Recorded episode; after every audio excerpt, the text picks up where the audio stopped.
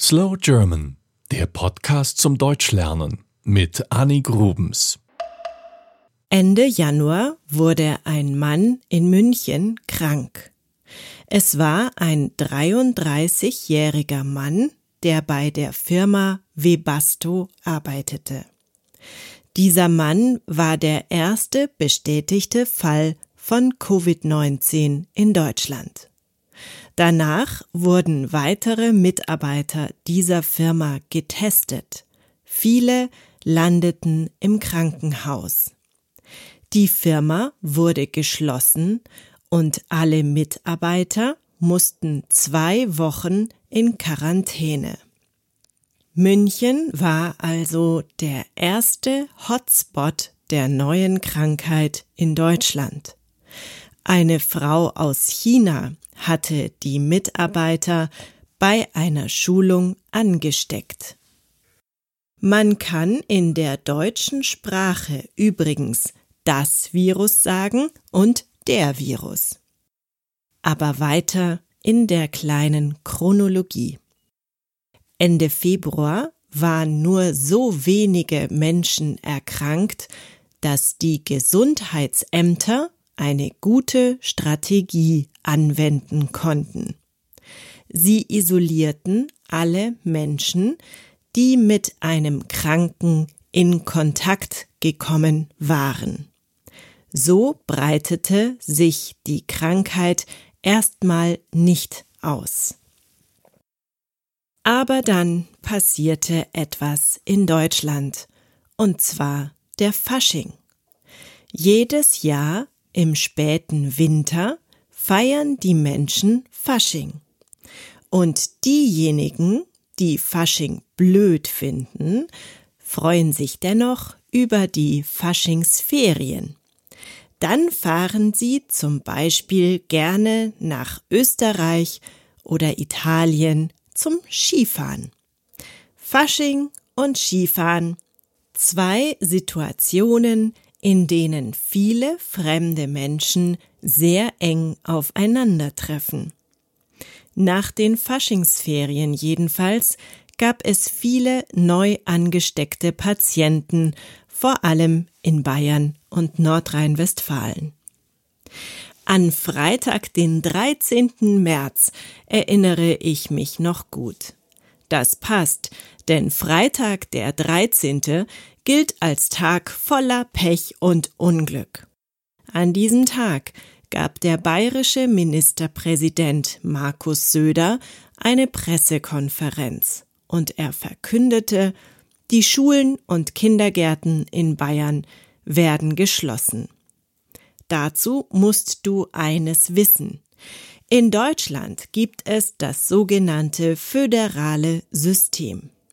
Die Bundesländer dürfen viele Dinge selbst entscheiden. Daher ist es auch in Sachen Corona so, dass es in jedem Bundesland anders ist. Das ist für die Bürgerinnen und Bürger oft schwer zu akzeptieren.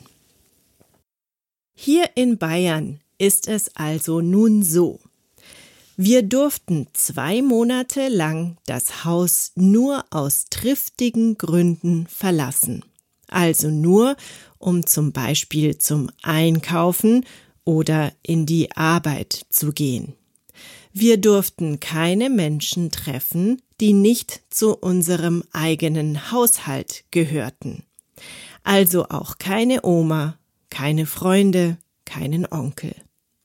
Alle Großveranstaltungen wie Konzerte oder Theaterveranstaltungen sind bis Ende August abgesagt. Die Grenzen waren geschlossen. Beim Einkaufen galt Maskenpflicht und nur wichtige Läden wie Supermärkte waren offen. Alles andere war geschlossen, auch Hotels und Restaurants. Ich sage das in der Vergangenheit, denn wir haben Glück.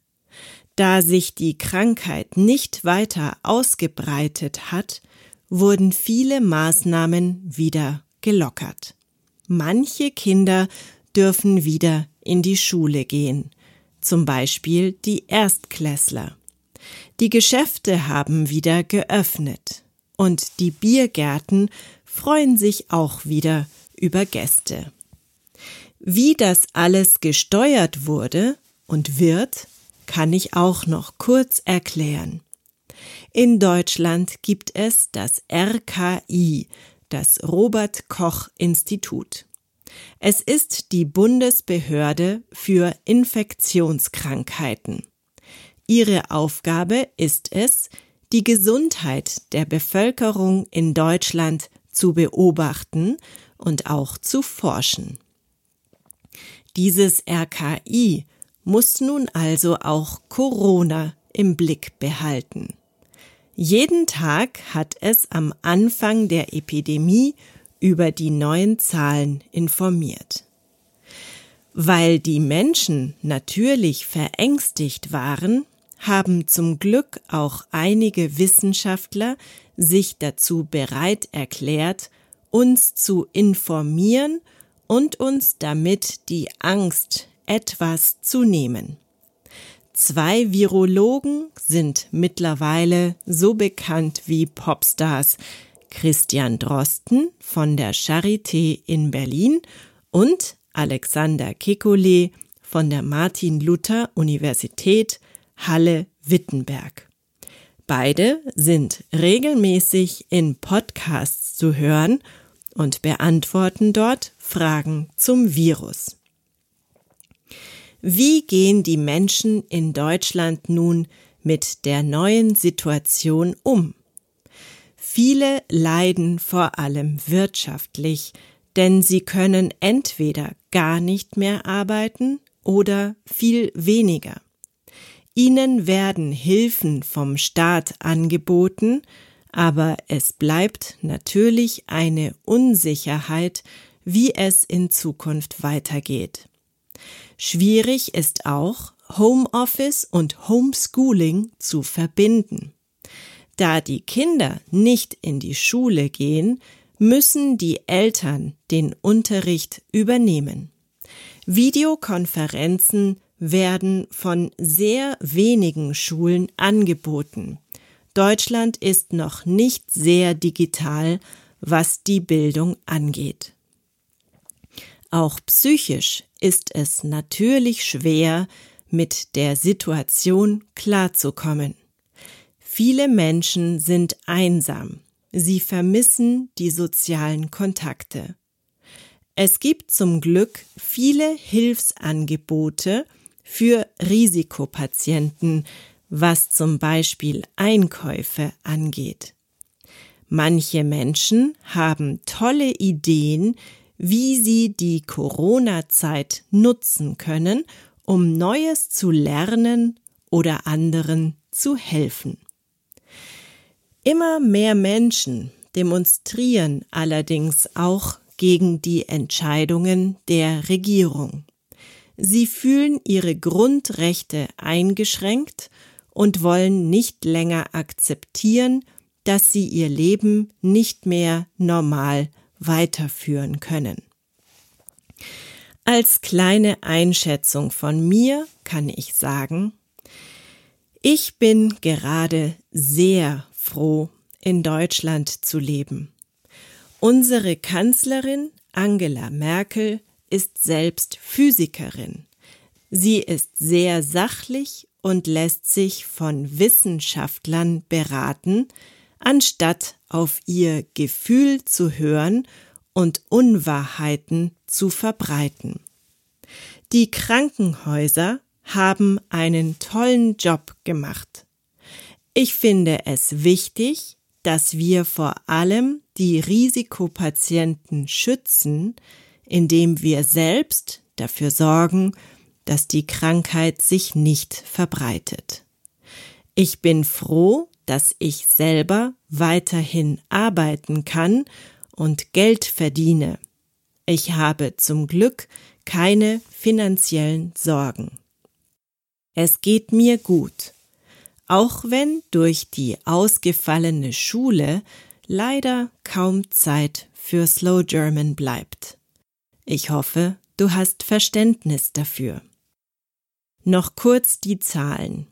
Mitte Mai gab es in Deutschland insgesamt 175.000 bestätigte Covid-19-Fälle. 150.000 davon sind schon wieder gesund. 7.928 Menschen sind an der Krankheit gestorben.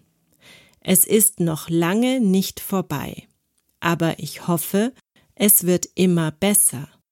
Wie alle anderen Menschen auf der Welt warten wir nun auf einen Impfstoff. Ich hoffe, du bist gesund und es geht dir gut. Das war Slow German, der Podcast zum Deutschlernen mit Annie Grubens. Mehr gibt es auf www.slowgerman.com.